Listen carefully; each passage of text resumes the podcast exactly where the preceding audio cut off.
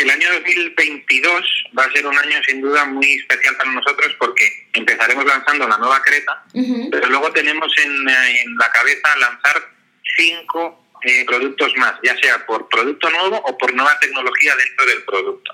Por lo tanto, el año que viene será una fiesta continua para Hyundai Colombia. Correcto. Bueno, aquí eh, digamos que dentro del registro que lleva Andemos, eh, a corte de agosto tenían más o menos 4.200 unidades matriculadas. ¿Tienen una meta de con cuántas quieren cerrar 2021 eh, o qué crecimiento esperan tener versus 2020? Pues mira, hoy estamos hemos superado ya los 4.300 vehículos.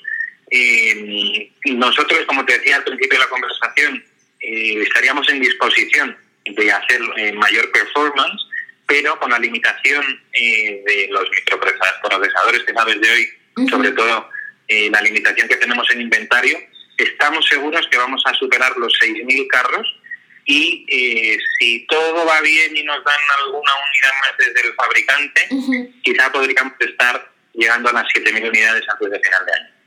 Correcto. Bueno, y digamos que otro de los elementos a tratar es el tema de innovación y todo lo que han hecho en materia tecnológica, ya sea tanto en e-commerce, canales de venta.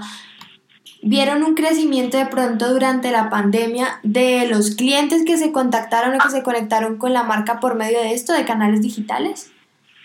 Yo creo que planteas bien la pregunta. Un, tema es eh, si realmente el cliente está acudiendo a nosotros a través de estas plataformas y otro tema es, que, yo creo que es lo que también está esperando la gente, si las plataformas están preparadas para ya cerrar el círculo de transacción. A la primera pregunta, por supuesto, sí. O sea, las nuevas tecnologías, el que no esté preparado hoy, eh, no es que digamos que siempre hemos hablado del canal digital como el futuro, es que es un presente arrollador. Pero en tema de transacción, y siendo un monto muy importante, y metiendo encima un actor muy importante que es la financiación, todavía el canal de transacción no está 100% cerrado. Nosotros ya hemos hecho ventas digitales, pero digamos que es una velocidad más lenta a día de hoy que el canal de transacción 100% digital.